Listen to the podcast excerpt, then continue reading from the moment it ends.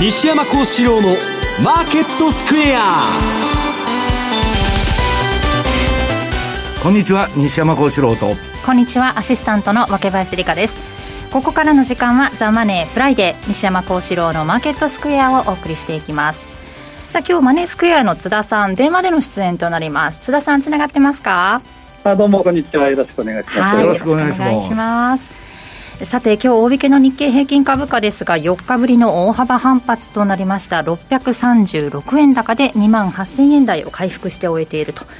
まあ、2000円以上下げて、うん、で600円戻してという週末さすがにそこまでやると、おしめ買いっていうのは、一回これ、これまでまあずっとおしめ買ってたら上がってくるっつうんで、はい、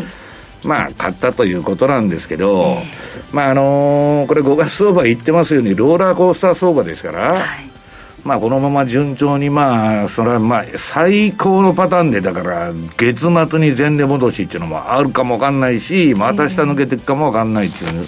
非常に微妙な相場ですよね。はい、で、まあ、いずれにしろね、まあ、上がっても下がっても、あんま意味のない相場になってきてると、はい、いうことだと思うんですけどね。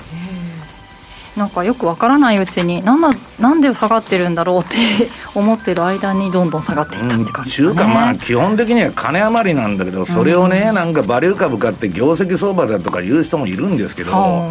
本来ね金融金余り相場が業績相場に移るんであれば、そこで一旦急落が入るんですよ。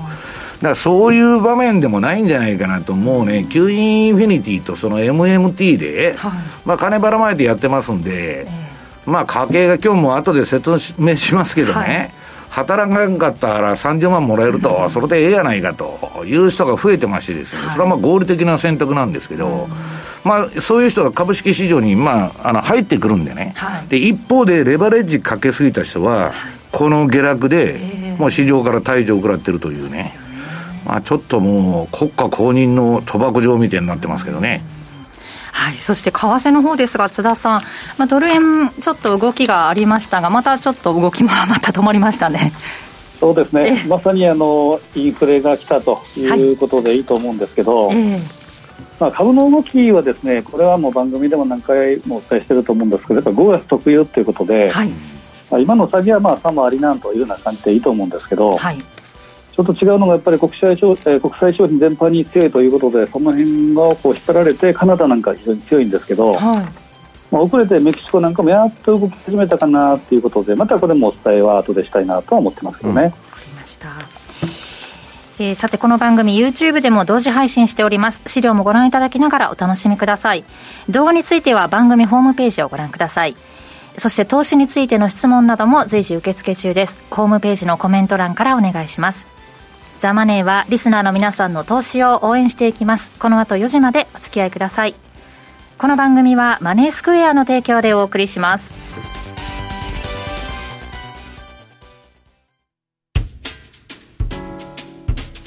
お聞きの放送はラジオ日経です。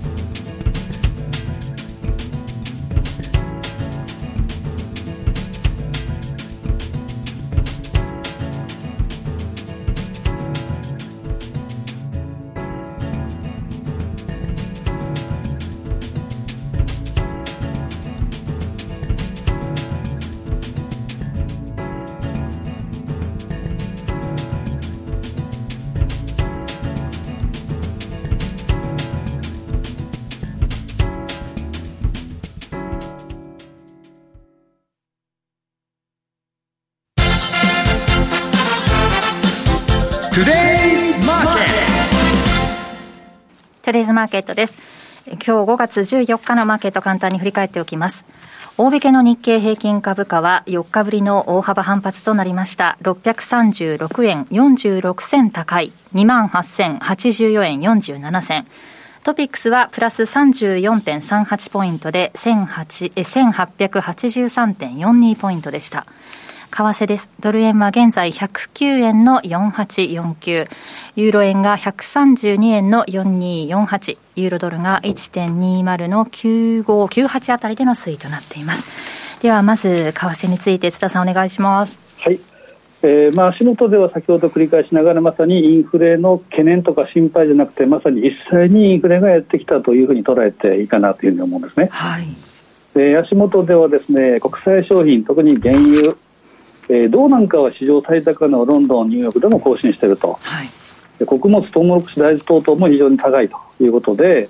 えー、その総合的な指数である CRB 指数、はい、これも2018年6月以来となる200を、まあ、超えていると。はい。まあ、これは5月12日ですからちょうど CPI が発表された。これが207.96ぐらいまで上がったと思うんですけど、えーまさにその同意となったのが今言ったように4月のアメリカの CPI、はい、前年同月比っていうのはですねこれはあのコロナショックが1年前ですから、うん、ちょうどベース効果ということで、まあ、当然これ増えるだろう大きくなるだろうというのもあったにせよですね、えー、この数字自体は2008年9月以来ということは、えー、12年半ぶりですか、はい、これにマーケットが非常に反応して、えー、大幅上昇ということで、えー、マーケットではですね、まあ、テーパリングえーまあ、両手緩和の縮小前倒しの観測が邪気されたということで株安金利高、まあ、この、えー、アクションがあったと、はい、でまさにもうマーケットの一丁目一番地がこのテーパリングがとにかくいつになるのか早まるのかもしくはビハインド・ザ・カーブで後になるのかこれだけなんですけど、えー、先週末の雇用統計でも、えー、結果数値、えー、これは26.6万人、えー、で予想が97.8ということは当然結果は悪かったんですけど、はい。テーパリングの前倒しが立ち減になったということで、はい、悪ければ逆に市場の安心感で株高になるとそんな構図になっていると、まあ、これが続いているという状況です。はい、でこれも西山さんも番組なんかでよくあのおっしゃってましたけど財務長官であるイエレンさんが、はい、ポロっとその自分のその管轄外の金融政策に口出しをしたと。では、えー、金利の利上げや金利上げた方がいいんじゃないかということは5月5日ぐらいだと思いますけど、これ発言ポロっとしたと、まあ、これは政策金利、金融政策、はい、金融政策ということで、まあ、市場金利のことだとは思うんですけど、はい、まあ、自身は市場の洗礼を受けてない唯一の FRB 議長ということで退任はしましたけれども、うん、まあ、誰の目からもインフレ加速っていうのはもう自明の利であると、うん、これからの時間っていうのは、えー、FRB とかあとはパウエル議長、本当大丈夫なんかということで、その市場の信任低下っていうのがマーケットの火薬庫になるんじゃないかなと、そんな気がしてます。はい、で、ちょっと資料を一緒に見ていきたいと思うんですけど、はい、まず、えー、丸一番、えー、用意しているのが S&P500 の動きですけど、先ほど言いました5月の下げっていうのはやはりいわば想定の範疇であるということで、えー、えー、資料は大丈夫でしょうか？はい出てます。1ページ目、はい、それがですねまさに5月っていうのは一定行為になりやすくてでまあまず格言も書いてますけど Sell in May, go a、えー、 go away ということで次9月の第2土曜日 St. Leger Day までは戻ってくるなっていう格言がありますけど、えー要はまあこの間はあの下がるっていうことがデータ的に出てるわけじゃなくてやっぱ不規則の相場付きになりやすいと、はい。まあ、もっと言うなれば難しい相場だからあえて入らなくていいよということでこういう格言があると思うんですね。はいで特に気をつけたいのが5月は、まあ、行ってこいですけど6月相場っていうのがデータ的には下にドーンと行きやすいということがあるので、はいまあ、5月、6月はやっぱり株の動きは注意したいなそれに伴って通貨、えー、これもですねやっぱり注意したいなと思うんですね。はいでそうなると丸2番でいうと S&P と、えー、5ドル円というのが非常にこれは、えー、リンクしているというふうな動きがあってで、まあ、S&P500 で株価気をつけた方がいいから5ドル円もっていうふうなことも考えたんですけどしばらくはですね、まあ、先ほど言った金融政策もそうですし財政政策もそうですしあとはコロナのワクチンの普及もそうですしそういった下支えということでしっかり動きそうかなというふうに見ています。はいで丸3番が5ドル円の動きでこれも昨日の M2TV でも話したんですけど85円の壁っていうのがなかなかこう超えなくてですね一瞬、えー、週初には、えー、超えたんですけど、はい。まあ、ここを超えるにはもう一踏ん張りっていうか材料が必要かなと思うんですが、うん、えー、テクニカル、えー、材料というか指標的にはまた横ばいといいますか、はい、もう一つちょっとだらだらと動くかなというふうな感じで、えー、推移しそうかなというふうに思っています。はい。で続けて丸4番で言うとやっぱ注目しているのが銅の先物の動きなんですけど、はい、これは、えー、どんどん、えー、あとは、えーまあ、コメックスなんかでも史上最高値を更新していると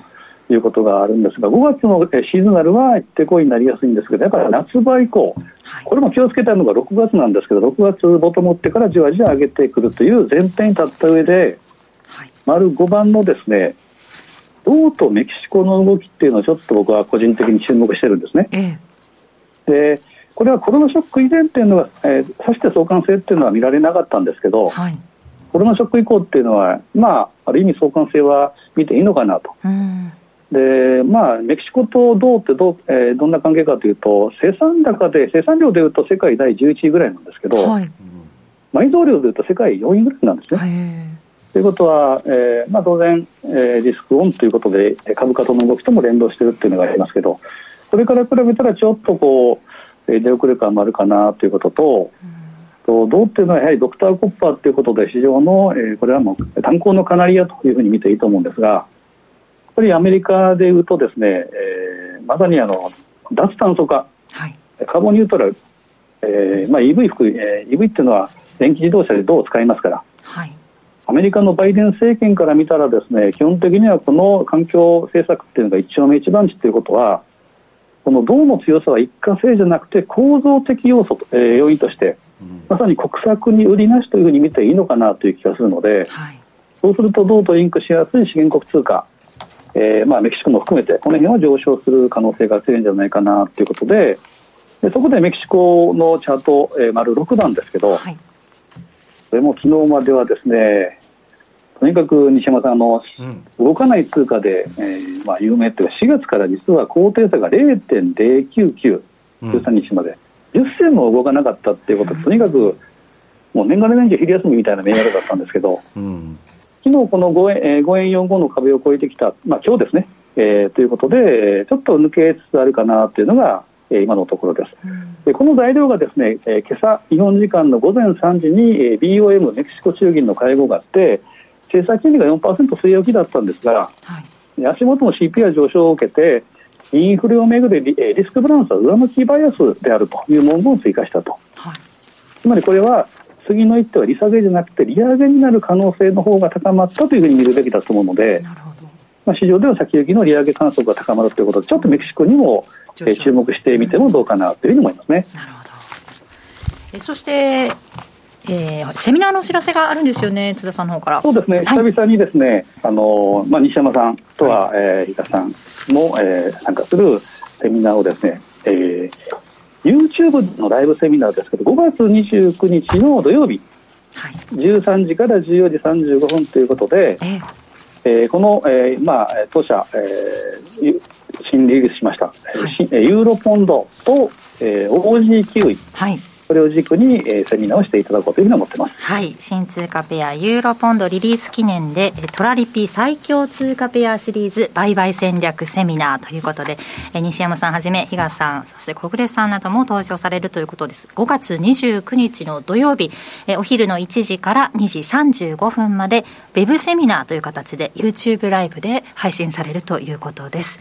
えー、詳しくはマイページの方でもご覧いただけるんですが、第1部、第2部と分かれて、えー、注目通貨ペアですとか、ユーロポンド、5ドルニュージー、OC9 位など、実践トラリピ運用術なども、えー、され、行われるということですので、ぜひこちら5月29日動画配信の方をご覧ください。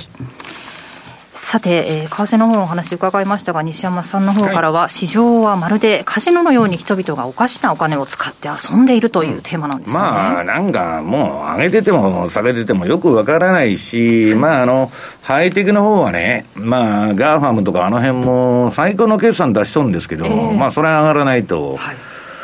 で、まあ、じゃあ、あれだけの決算出して、去年以上の決算出して上がらないのに何買ったらいいんだってことで、今度はバリューだとか言って言ってんですけど、は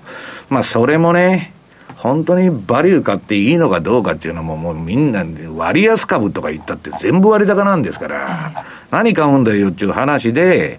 で、株はちょっとむざ難しくなっちゃったんで、まあこれもう放送で言ってますように、黄金の180日間終わったわけですから、まあ秋まで帰ってくるなという時期なんでね。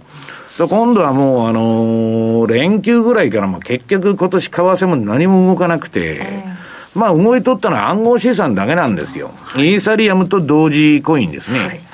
で、まあ、その、イーロン・マスクのツイートで、もう彼がツイートすると、まあ、それでまたビットコインが急落したりね、電気代使いすぎやとかね。一点ですよね。環境に悪いとか、もうコロコロコロコロ土手にして、今度は未来があるだとかね、もう、わけがわからんと。ただ、イーロン・マスクの影響力っていうのは、個人投資家の3割から4割はね、その通り動くっていうやつがいるんですよ。だからもう彼のツイートで、まあ、てんやわま、てんやわやになっとってね。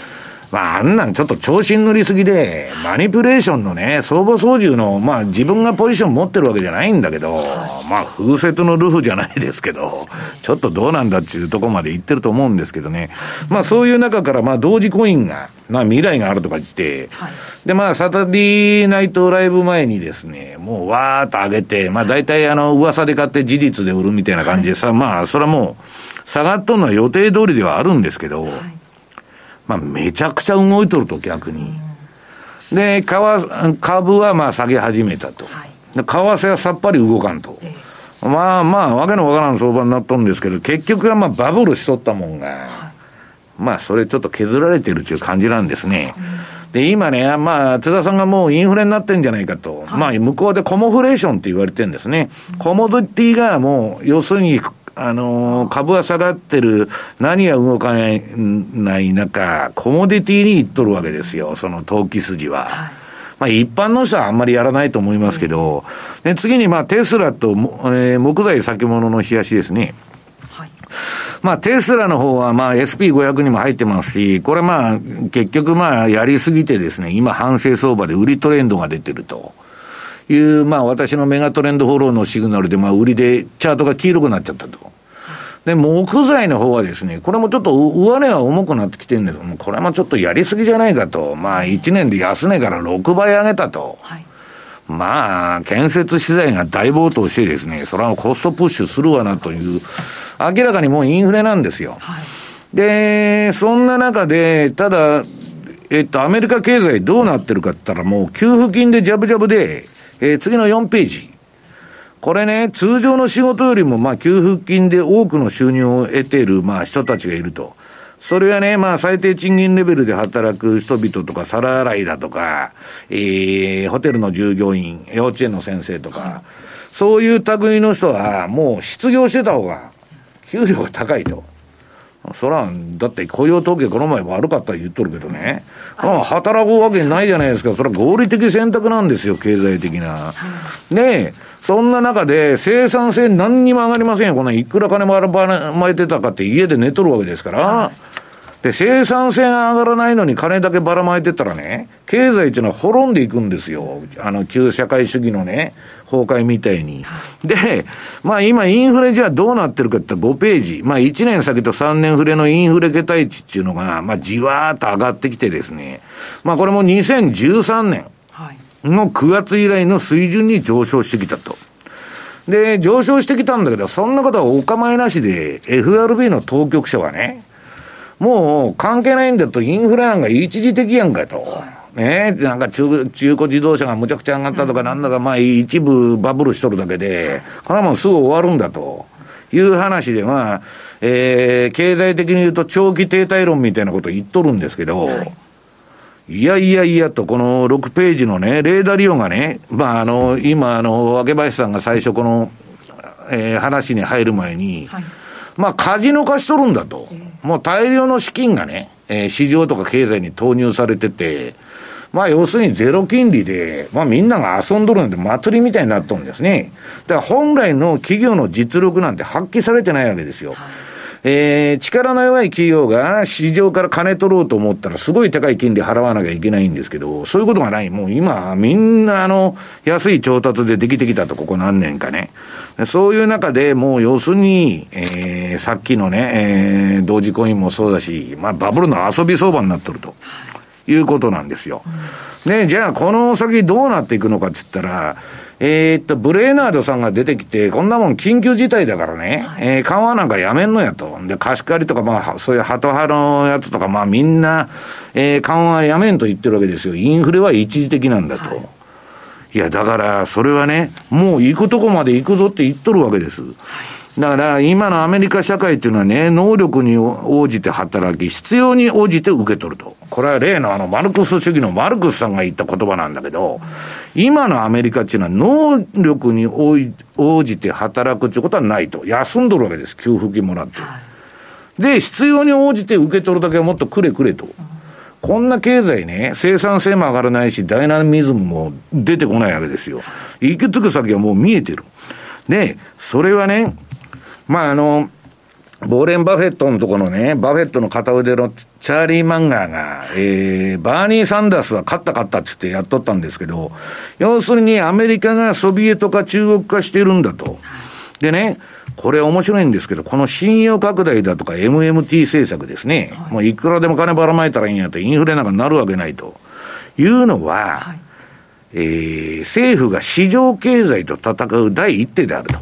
これはまあ、あの、ルードフィ・フォン・ミーゼスっていうのは言っとるんですけどね、資本主義から世の中が社会主義に、えー、変わっていくときにね、はいえー、こういう動きが出てきて、それは結論は基本的に先制独裁に近づくんだと。だアメリカもソビエト化してるわけですよ。はい、で、まあ、計画経済っていうのは、まあ、あの、うまくいくわけないんですけど、中央計画経済っていうのはね、まあ、最初の2、3年ぐらい持つかもわからんっていうだけの話で、で、まあこれ、だからもう行くとこまで行ったるわと。で、何があってもね、カナダ中銀はちょっと締めますと。金利を。で、えー、っと、イギリスのもうちょっとテーパリング気味なこと言っとるんですけど、今テーパリングするのかどうかっつって議論になってんですけどね。私は、こんなもん株を押し上げる以外何にも能力のない連中ですよ。な何するんですか利上げなんかするわけないじゃん。だから、今、利上げしますなんて言ったら、どうなるんだっていう話になって、まあ、うだうだしてね、 behind the curve で遅れていって、まあ、それによってバブルが延命するのか、あるいはおかしなインフレになって金利が上がっちゃって、今度国債の借り換えコストが上がっていくとかね、まあ、その、もう、えー、QE だとか、ゼロ金利ができなくなっちゃうと。いうところに追い詰められるかの分岐点にこれから入っていくと。はい、政策によってね、当局の。だけど私はね、次の10ページの資料ですけど、こんなもんね、えっと、パウエルがまあ来年の任期いっぱいで辞めるかどうか。今、あの、この間のまあ、ブレイナードさんっていうのが全部仕切ってますんで、民主党側の。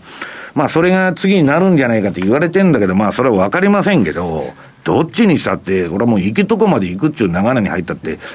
足抜けできないと、日銀もね、FRB も緩和やめやめますなんていうようなことは、口が裂けても言えないわけですよ。だから、まあ、この11番じゃないですけど、えー、次のね、いつでもレーダー利用のサイクルで、今、信用創造とね、えー、金のばらまきやってますけど、この後革命になるのか戦争になるのか、まあいろんな紆余曲折があるんでしょうけど、まあバイデン政権になってからね、世界中国際紛争とか中東も火を吹いてますし、まあイランとかイスラエルもややこしい話ばっかになってきて、まああんまりね、いい方向に向かってないんじゃないかなっていうのは私の今のところの結論なんですけどね。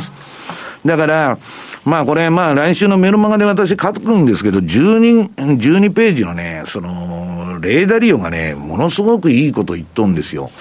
で、まあ、社会主義化していってるんだけど、アメリカも。これね、まあ、この人よく調べて、この共産主義がいいとか資本主義がいいって言っとるんじゃないんですよ。事実を言っとるだけなんですよ。共産主義の中国も資本主義を組み入れて今うまくやってんだと。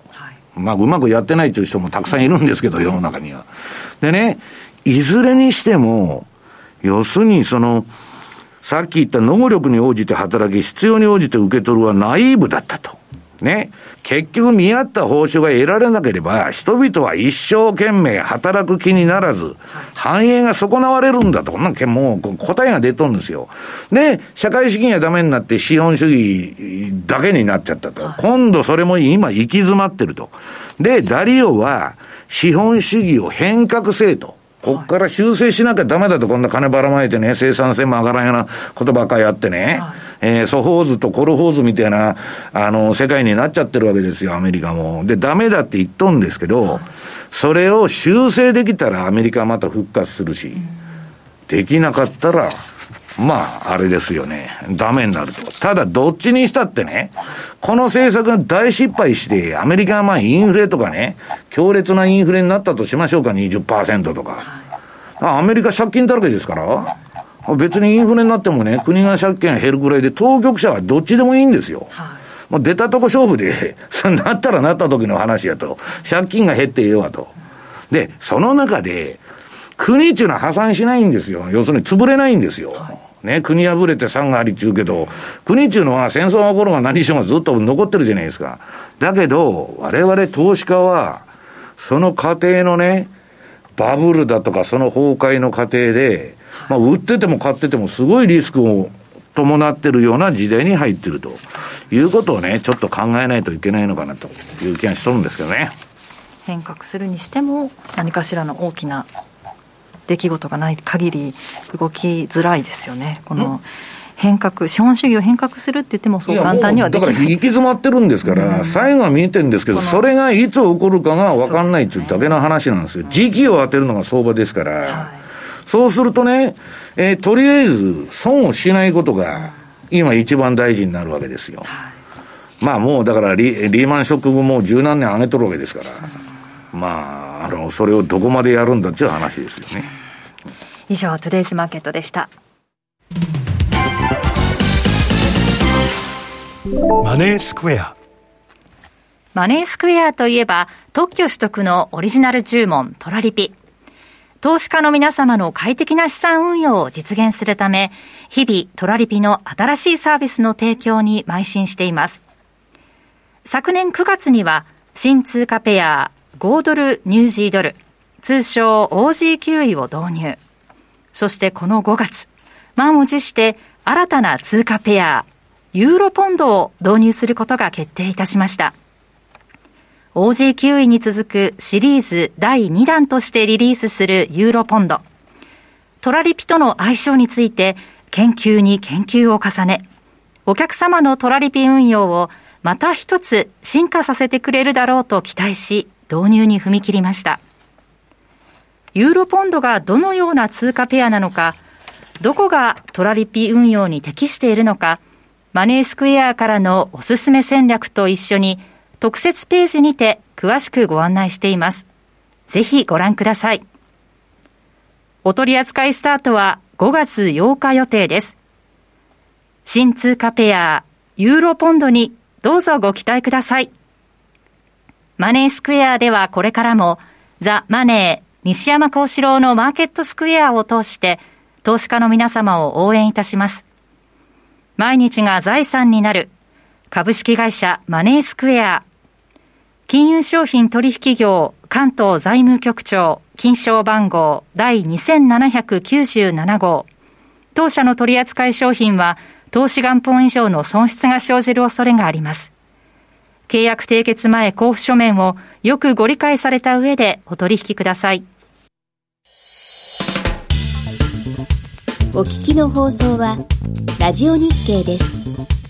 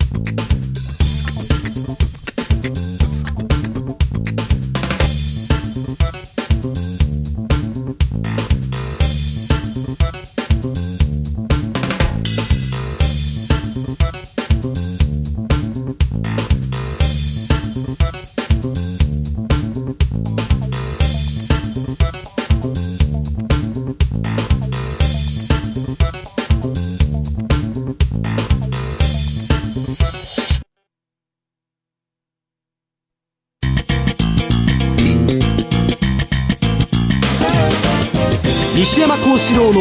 マーケットスクエア。さて、このコーナーではマーケットの見方について西山さんにいろいろな角度で教えていただきます。今日のテーマ、株価指数と通貨のトレンド分析ということですね。はい。まあ一応あの、マネースクエアさんでもユーロポンドが出てきたんで、まあそれまあ最後の方にやるんですけど、まあまずね、さっきの続きで言うとね、はい、ちょっとね、バブルという意味では、いろんな指標が、もうバブルはね、はい、えー、国家管理の、まあ、社会主義的な、えー、共産主義的な市場になってるんで、えー、バブルって言ったってしょうがないじゃないかと、もう国がやってんだからと。はい、で、だから当局に逆らうのはじゃないけど、FRB に逆らうのはと。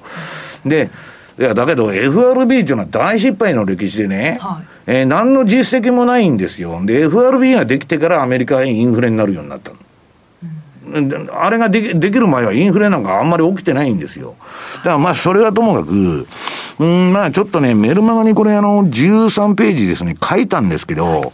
とにかくこのダリオのね、分析もそうだし、えっと、資本主義をもう修正しないとダメなんだと、まともな形に。はい、こんなめちゃくちゃなね、えー、生産性も何も上がらないようなことやって、で、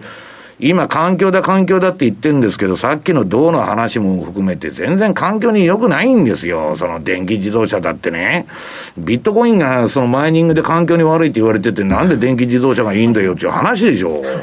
もうだってもう言ってることがむちゃくちゃなんですけど、それね、電気は環境にいいんですよって、テレビだとかラジオだとかね、新聞だとかでみんなに言えば、嘘も100回言えば、ほんまになるっていう世界でやっとるわけ。で、まあ、それはともかく、ちょっとね、まあ、放送でちょっと言えない内容なんでね、あれなんですけど、まあ、バブルはすでに崩壊してるんだっつって、いくつもまあ、チャートが出てきとるわけですよ。はい、で、まあ、それはしょうがないかもわからないけど、うん、ちょっと怖いなと。あとは、アメリカがね、あの3億総右翼のアメリカが、ええー、まあ、バーニー・サンダースの、えー、思想みたいなのがバッと前面に押し出されてきてね。まあ、バイデンは何を考えてるのかよくわかりませんけど、あの人今度急にメキシコに壁作るとか言い出して、あの、国境に。何言ってんだと。いや、移民入れれば入れるほど民主党は盤石ですよ。二度と共和党は勝てない、えー、体制が作れるわけ。移民入れたらね。入れとったと思ったらさすがにね、テキサスとかアリゾナとかもブチ切れちゃってるんですよ。で、まあ、そういうまあ難しい世の中になってくる、まあ、アメリカはとにかくディバイデッドのままですよ。で、まあ、シティグループのね、まあ、これ先週の放送でもやったのか知らないけど、こんなユーフォリアになったことはないと、1999年、IT バブル崩壊前以来の投水感だと、市場は。はいで、まあまあ、これみんなね、えっと、今日本でもいろんな人が取り上げるようになってきたんですけど、まあ、マージンデッドのね、えー、証拠金債務だとかの残高と、まあ、SP の動きなんですけど、これかなりやばいと。これでね、お衣装が入って、相場が下がってお衣装が出れば、かなりきついですよ。だから、この前ね、その、ニューヨークダウが急落、あの、ナスダック100が急落したとか、ニューヨークダウがどのこのとか、いろんなこと言っとんですけど、ETF も含めてね、はい、ぶん投げが出てるんですよ。3倍の ETF もそうだし、だからちょっとね、えっと、相場の変動には気をつけた方がいいと。で、まあ、どっちにしたって2300兆ドル、えー、16ページですね。えー、次元爆弾ともう借金だらけの市場だということですから、一つたび、えー、市場が逆に動くと大変だということですね。で、まあ、あの、例の、ね、テクニカル分析に入るんですけど、まあ、これあの、この放送でずっと警鐘を鳴らしてきましたように、まあ、5月相場は良くないんだと。まあ、4月末に売れと、まあ、我々は散々言っとるんですけど、5月はね、遅いんですよ。はい、実は。4月末に売らないとダメなの。あの、緻密に調べる、まあ、取る期間にもよるんですけど、はい、でこれニューヨークダウン見てるとね、えー、っと、津田さんがさっき言っとった過去20年は6月にガーンと下がってる。えー、だけど、100年とかそういう単位で見ちゃうと、これ6月も下がらないんですよ。1900、例えば50年ぐらい取ったそのサイクルで見ると、まあ、形が変わってくるんですけど、はい、どっちにしたって、えー、20年間の平均でこんなね、えー、横ばいになっとるってことは、この期間はほとんど、えっと、買いに回っても収益が出ないと。かといってね、今のね、この MMT と、その、無限大介入相場でね、下手に売ってるとやばいと。ただね、えっと、19ページ。これ今、ニューヨークダウ、まあ CFD、まあ売りシグナルが入ってるんですけど、これ今日の前場までのチャートですよ。CFD ですから、先物とはちょっと違うんですけど、これ先ほども言いましたように、ローラーコースター相場ですから、5月は。はい、この、まあ、あの、今説明したニューヨークのシーズナリー見ても、ギザギザギザギザ、振りながら下げとるんですよ。うん、だから、変な突っ込んだとこ売ってるとですね、また、その、えっと、立ち上げ食らってですね、買い戻しみたいなことになりかねないと。いうことなんですけど、私が FRB の当局ならね、あ下げるんなら下げてくれやっちゅう腹だと思うんですよ。ちゅうのは、あの人たち、金利上がらないように、はい、国債の買い入れ増額をしたくてしょうがないんだ。で、こんなね、株が最高値圏にある、それこそ何から何までね、エブリシングバブルしとる相場で、追加緩和なんかできるかという話なんだけど、株さえバーンと下がってくれたら、待ってましたと。いうことで、えー、こ、ここで株が下がったら余計に、このコロナ禍で景気が悪くなるぐらいのいい加減な話してですね。ね、調整入るかもっておっしゃってましたもんね。そうそうあの当局っていうのは、だからた、転んでもただでは起きませんから、うん、なるようになったらなったで、はい、またそのバブルを作ろうとするわけですよ。それしか仕事がないわけですから。で、えっと、日経平均の方も、まあ、同じのあれで、ニューヨークよりはきついと。で、今ね、えっと、日経のこの、あれ見てるとね、まあこれ落ちてはいるんですけど、はい、なんかね、標準偏差と ADX の上がり方が大してね、綺麗でないんですよね。うん、まあこれからの動きはわかんないんですけど、はい、まあそこら辺には気をつけないといけないと。はい、でね、えー、っと、22ページ。これ今ね、日本ではほとんど相場の方では報道されとらんですけど、地政学が相当やばいですよ、今。えー、世界中。でね、この政治が、まあ日本の総理大臣も、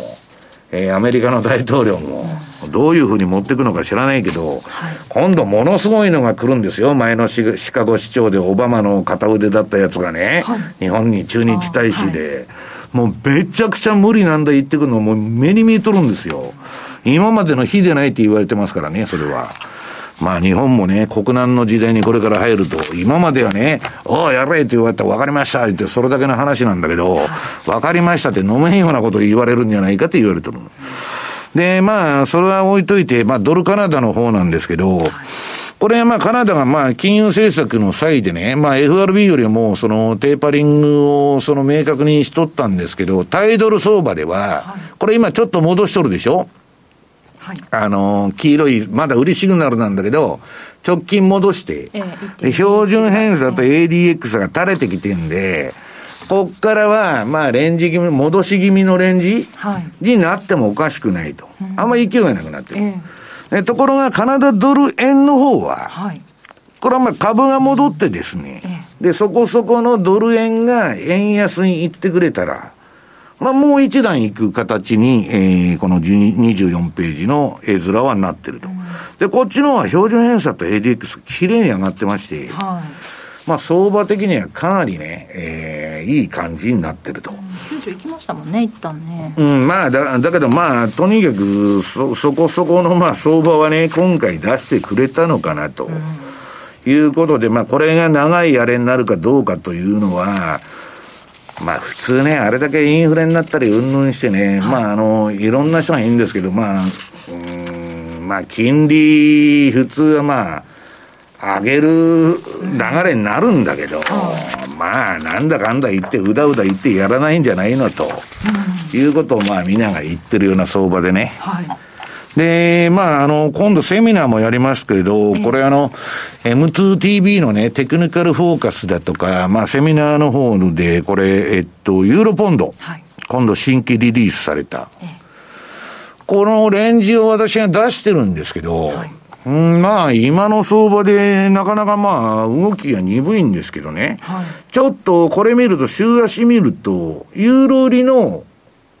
流れ、冷やしとは若干違うんですけど、えー流れがついてて、だからその、この私が持ってきた ATR チャンネルっていうのの一番下の0.8297。はい、まあ今日のこれ前場時点で動的に変化するんですけど、うん、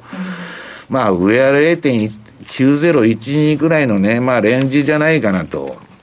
いう気がするんですよね。ただまあ、ポンドとかが、まあ強くなってくるとですよ。えーもう一段、まあ、あの、レンジの加減を試すみたいなね、動きが出てもおかしくないと。で、今度はまあ、えっと、26の5ドルニュージーの方なんですけど、OG9 位ね。これは本当にあの真ん中のね、えー、50日程度の移動平均上に張り付いてまして、まあちょっと今動きが止まっちゃってるんですけど、はい、まあ動きが止まった中でね、これはもう最近この例の青いレンジ、はい、この ATR チャンネルの移動平均挟んだ一つ上のバンドの中でしか動いてないんで、まあこんなもんじゃないかなという気がしとるんですよね。でね、えっと、これまあ一体このバブルで、まあその叱るべくね、はいえー、形でもう下がっとるんだと。要するに、えー、ハイテク企業があれだけのいい決算出しとるのに、はい、もうナスダック100は上がらないと。アマゾンもグーグルも何も上がらないみたいな感じになってきて、まあちょっとね、柱がなくなっちゃったという感じなんですよね。だからまあ、あのー、結局はまたなんかバイデンがね、えー、またばらまきやるぞとか、まあ国家管理になってるわけですから、まあそういう政策見ながらやるんでしょうけど、はい、私はね、なんか、5月にここからめちゃくちゃ下げる月は、あんまりしてないんですよ。だからまあ、もっとね、秋の気いが漂ってきたね、はい、時ぐらいなのかなという気はしとるんですけど、はい、まあアメリカはね、えっと、テーパリングのその云々とか出てんですけど、はい、なやるわけないと。うんいや、話は出るんですよ。はい、出るんだけど、アメリカ金利上げられるかっつったら、私は上げられないんじゃないかなと。いう気がするんですよね。そうすると、ドルが戻っても、やはりそれは限り、限りがあるんじゃないかなという気がするんですね。松田さん、金利のね、まあ、上がりましたが、また落ち着いて、アメリカの金利も落ち着いてきて、ちょっとドルの動き、ここ5月は読みにくいなという感じがしますが、津田さん、どう見てますか？そうですね、あのまあ、繰り返しながら、やはりこの5月、6月というのはですね、はい、そこから一気に下げるとかいうことではない、あの西と同じようにないと思うんですけど、え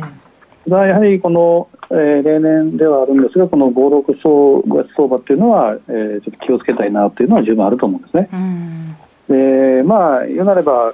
これから5月から始まるのは不規則の180日間ということですから、まあ、黄金の180日の反対ですから、はい、なので、まあ、気をつけなければいけないのは押し目売り、吹き値買いにならないように。えー、ということで、やっぱりその、まあ、一番安の相場っていうことも当然ありますけど、うん、えー、基本的にはこうややこしい不規則の180日間だという前提に立った上で、うん、やっぱりトレードに参加するっていうのが一番大事かなというふうに思いますけどね。うんまあだからね、あの、結局ね、もっと増税とかそういう話が決まらないとだめなんです、相場にとどめを刺すには。はい、だけど、そんなん今、うだうだ議論しとるだけでね、まだそれ、そういう段階じゃないから、まああれだと思いますけどね。なんかジャクソンホールがちょっと注目だとか、そんな話もにわかに出てますが、なかなか。ジャクソンホールですよ。いや、まあ、だから、いや結局ね、インフレなんてね、その、認めないし、今出しとる CPI 自体が粉飾の統計でしょ この番組で何回も言っとるように、昔と変えちゃってんだから、上がりそうになったら、また、変えるんですよ。でね、やばい指標は全部発表しなくなるんですよ、アメリカって。昔からそういう国なんですよ。だからまあ、なんかそういうふうになったら、インフレはないことにしちゃうんですよ。ね。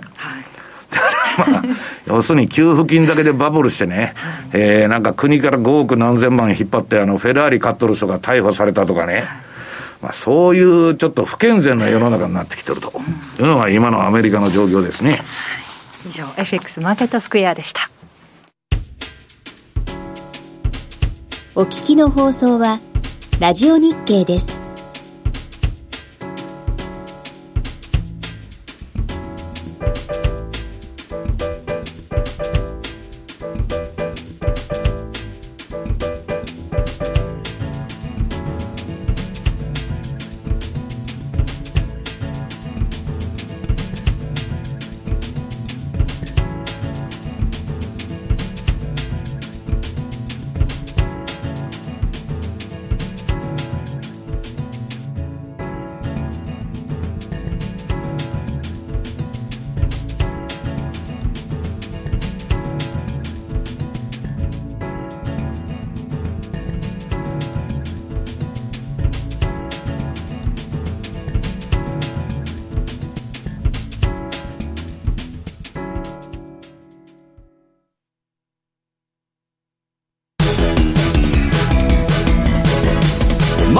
ト投資戦略。さて来週に向けてマネースクエアの FX 投資戦略伺っていきますが津田さん今週は何でしょうか、はい、はい、えー、やはり当社で、えー、新たにリリースしたユーロポンドを見ていきたいと思うんですね。はい。えー、資料を用意したんですが、丸、えー、丸8番、えー、これはですね、レポートにも書いた、えー、中身であるんですけど、ユーロポンドの月足、先ほど西山さんがですね、TAR チャンネルで中足、はい、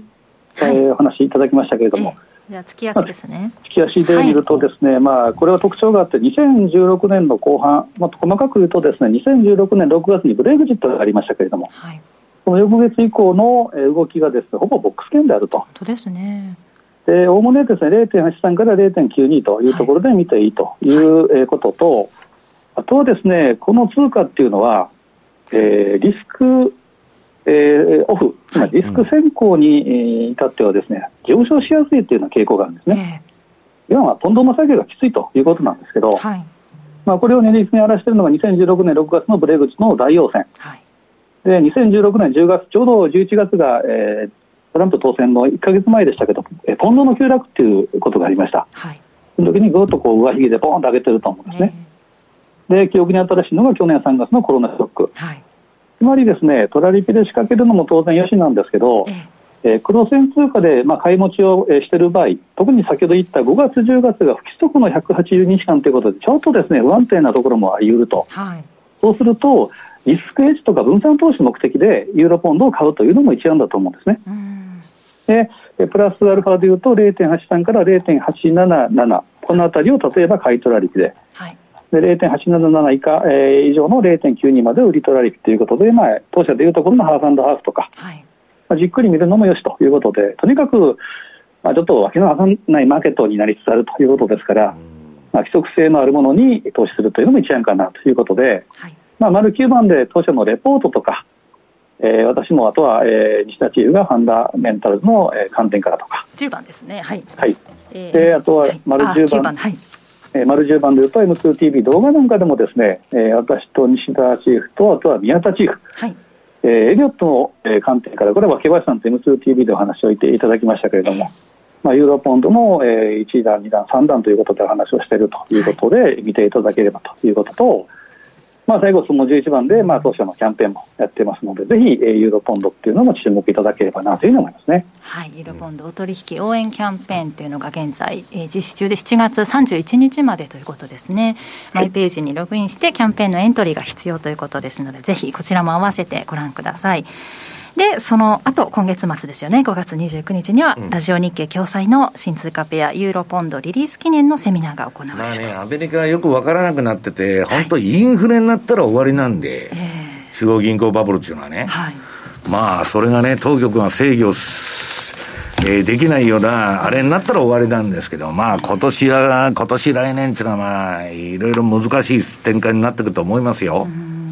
その指標自体もね、フラットに見られるようになるのがいつになるのかというところですが、今日はまあ小売売上高なんかも発表されますしね、はい、それにどう反応していくのか、CPI ではあんなに動いたけど、PPI はそのままね、動かなかったりっていうのもありましたし、ちょっとこのあたり。えー、結果を見てからまた動き5月は注意しながら進めていかないとというところですね。はいということで番組そろそろお別れの時間近づいてまいりましたが、えー、津田さんまた再来週ですね。よろしくお願いします。そうですまたよろしくお願いします。では今日こ、ま、今日ここまでのお相手は西山幸四郎とマネースクエアの津田隆美と竹林理香でした。さようなら。この番組はマネースクエアの提供でお送りしました。